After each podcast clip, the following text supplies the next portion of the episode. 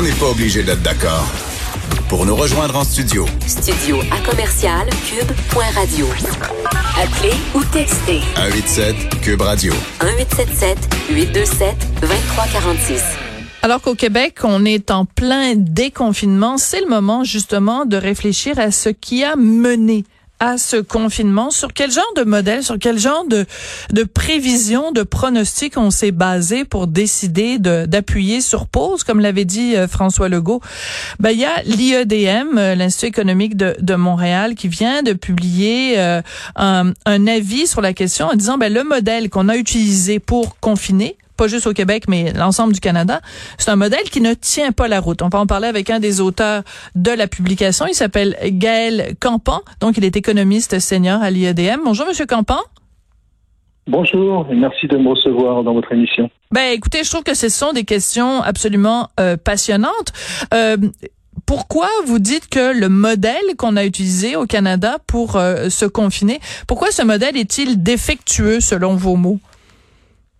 En fait, euh, d'abord, c'est pas nous qui le disons. Effectivement, il y a eu d'autres euh, observateurs, d'autres spécialistes qui se sont penchés sur ce modèle quand ils ont commencé à réaliser que qu'il y avait une déconnexion très forte entre les prévisions catastrophistes et la réalité euh, du terrain quand on a commencé à avoir des données réelles sur le virus. Ils ont regardé ce modèle de près et ils se sont rendus compte que il y avait plusieurs problèmes, qu'il était euh, d'abord il utilisait un langage de programmation qui était obsolète, qu'il était mal programmé, que les hypothèses n'étaient pas documentées correctement et que quand on utilisait euh, ce modèle euh, avec différents ordinateurs dotés de différentes puissances processeurs, il donnait des résultats différents. donc en fait, il n'était pas du tout pas du tout fiable. Ouais. Et le, le, choc, le choc entre guillemets, c'est qu'il est quand même le produit d'un institut qui par ailleurs, qui est donc le l'Imperial College of London, qui par ailleurs est, est très respectable, prestigieux, qui fait autorité sur plein de sujets qui produit de la qualité dans 99% des cas.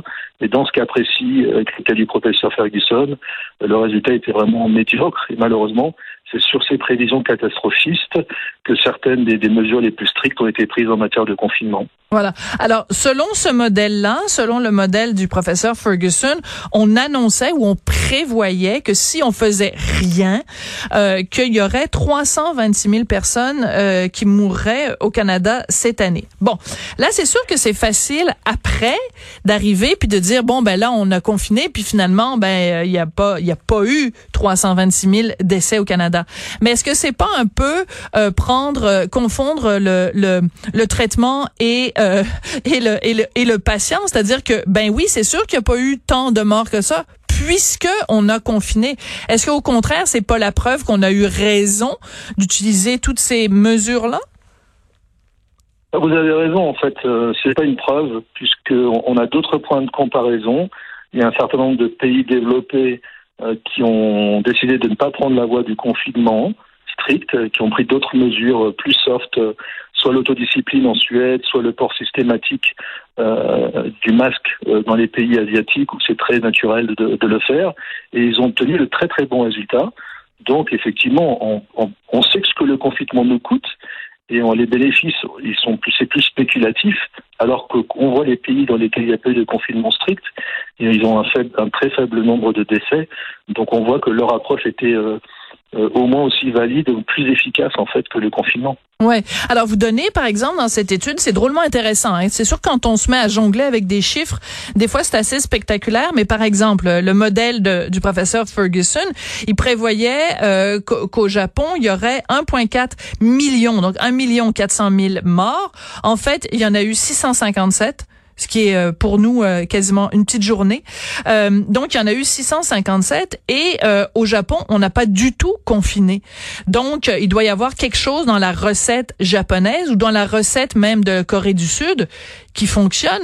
Euh, c'est pas un peu frustrant de regarder ça puis de se dire au Canada, on a confiné et on n'a pas promu l'utilisation du masque, alors que dans ces pays-là, on a fait le masque sans le confinement avec des meilleurs résultats. Bah, disons, le but de, de notre publication, c'est pas de refaire l'histoire ou de pointer du doigt certaines décisions qui ont été prises. Alors, c'est quoi le but alors Un peu d'informations. Ouais, c'est bah, quoi le but bah, Le but, c'est de dire, de, de prendre compte, euh, prendre en compte le fait qu'il y a eu différentes approches qui ont eu lieu et que certaines ont plus, ont mieux réussi que d'autres.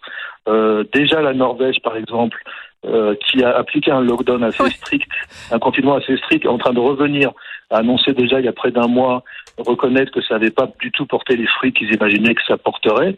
Donc on peut, il y a moyen d'apprendre de ces erreurs et de dire la prochaine fois, l'intérêt, à notre avis de l'étude, c'est de préparer l'avenir, de dire un événement comme ça, il y en aura d'autres. Euh, cette fois, il ne faudrait pas qu'on soit pris de court.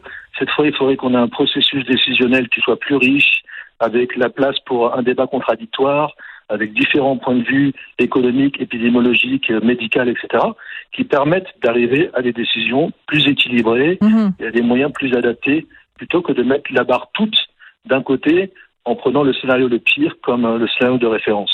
D'accord.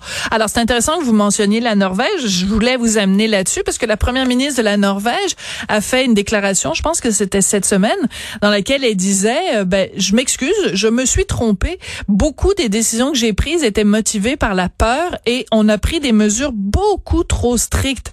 C'est quand même assez particulier qu'un qu'un chef d'État, qu'un chef de gouvernement euh, admette qu'elle elle a pris des mauvaises décisions parce qu'elle était basée sur la peur. Bah, les pays scandinaves sont quand même réputés pour avoir une assez grande maturité sur le plan de- du personnel politique. Donc les gens euh, ne sont pas sur un piédestal et ils sont euh, relativement à même de reconnaître leurs erreurs quand ils en, quand ils en font. Je pense que c'est Mm. très sain et qu'il n'y a pas de raison que d'autres démocraties, démocraties de même standing n'aient pas non plus la même maturité. De nouveau, personne ne peut jeter la pierre au gouvernement parce qu'au début du processus, personne ne savait à quoi on, on devait faire face. Donc qu'ils aient fait le choix, par exemple, de se voir reprocher d'en avoir trop fait plutôt que de se faire reprocher de ne pas en avoir fait assez, Mhm. c'est tout à fait légitime. Maintenant, on a plus d'informations, on a plus de recul, on sait qu'il y a d'autres options. C'est ces options-là qu'il faudra considérer pour l'avenir et les préparer avant de se retrouver en situation d'urgence.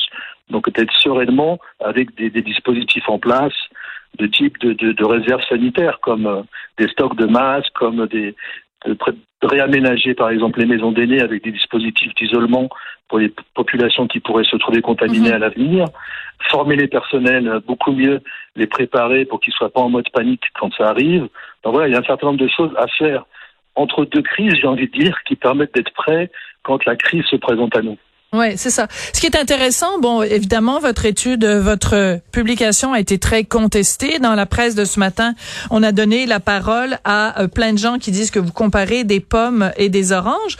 Donc, moi, je lisais le texte de la presse de ce matin et je me disais, mon Dieu, les IEDM, ils sont vraiment mis le doigt dans l'œil. Puis après, je suis allée voir votre publication, qui est évidemment beaucoup plus euh, nuancée.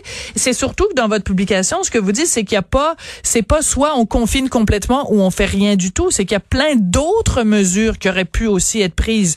Par exemple, faire des tests de façon massive, comme ça a été fait en Corée, euh, le port du masque, euh, isoler les personnes. Une fois qu'on a isolé les personnes qui sont atteintes, ben les les les soigner, les traiter à part. Ce qui n'a pas été fait au, Québec, des tests massifs, on n'a jamais eu ça au Québec.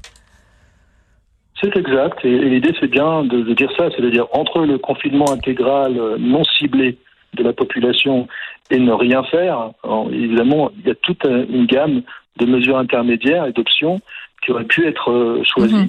Mais euh, voilà, on a pris de nouveau l'option la plus euh, intégrale ou la plus radicale de confinement. Oui, et c'est ça, c'est important parce que euh, Monsieur Campan, c'est que vous parlez de de- de- d'un isolement, d'un confinement non ciblé. C'est qu'on aurait pu dire oui, on confine, on confine les personnes vulnérables, on confine les personnes âgées, on, on confine les personnes qui ont euh, des problèmes euh, de, de santé, euh, euh, de, de comorbidité, et protéger donc la population vulnérable en disant ben vous vous êtes confinés, mais le reste de la population? Non.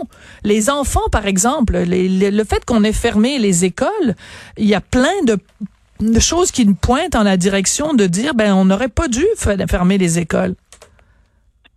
Absolument, mais de nouveau, ces informations que vous mentionnez, c'est-à-dire la connaissance des populations les plus vulnérables, le fait que les enfants finalement sont euh, très peu contagieux euh, et contractent très peu la maladie. Ça, c'est des, des, des, faits qui se sont révélés au fur et à mesure.